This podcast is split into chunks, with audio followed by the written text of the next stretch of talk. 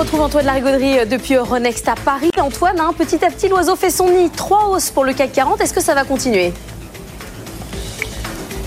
Ben oui, figurez-vous qu'on recommence à percevoir au loin les 7000 points incroyables, alors qu'on est quand même clairement dans une zone de turbulence majeure, tous azimuts. Mais là, on revient sur les niveaux du 19 octobre dernier. Un très bon score hein, pour le CAC qui sort de l'ornière et qui semble avoir éliminé à court terme le risque de rechuter vers les plus bas annuels, avec un anéantissement de ses gains de l'année. Hein. Le compteur revient doucement à plus 7% depuis début janvier. Et on commence à reconstruire des stratégies. Ça se calme un petit peu sur les taux d'intérêt, les taux de 10 ans qui ont quand même bien corrigé depuis début de la semaine après des indications encourageantes sur l'inflation en zone euro.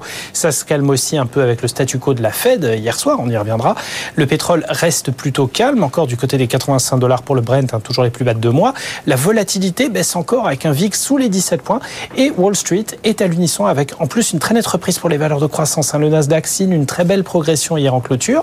L'Asie est bien orientée ce matin, donc le CAC est attendu encore en hausse ce matin et pas très loin des 7000 qui sont désormais à surveiller. Antoine, il va peut-être y avoir euh, quand même du mouvement, un gros agenda boursier aujourd'hui. Oui, quand il y a des résultats en plus, euh, généralement ça coïncide avec les statistiques et ça occasionne des jeudis euh, très très très actifs. Euh, pour la zone euro, à 10h, on aura les indices PMI manufacturiers, c'est ceux d'octobre en deuxième estimation. Il y aura pour tous les, pour tous les pays de, de la zone euro. Alors on attend quand même un score pas très brillant hein, du côté des 43 points. En Allemagne, taux de chômage hein, à retenir à, 10h hein, pour le mois d'octobre. On attend une légère hausse à 5,8%. On a une grande banque centrale qui rend une décision sur les taux aujourd'hui. C'est la Banque d'Angleterre. On attend un statu quo euh, là aussi, comme l'a fait hier soir. On devrait rester à 5,25%. Et puis encore des statistiques à venir du côté des États-Unis.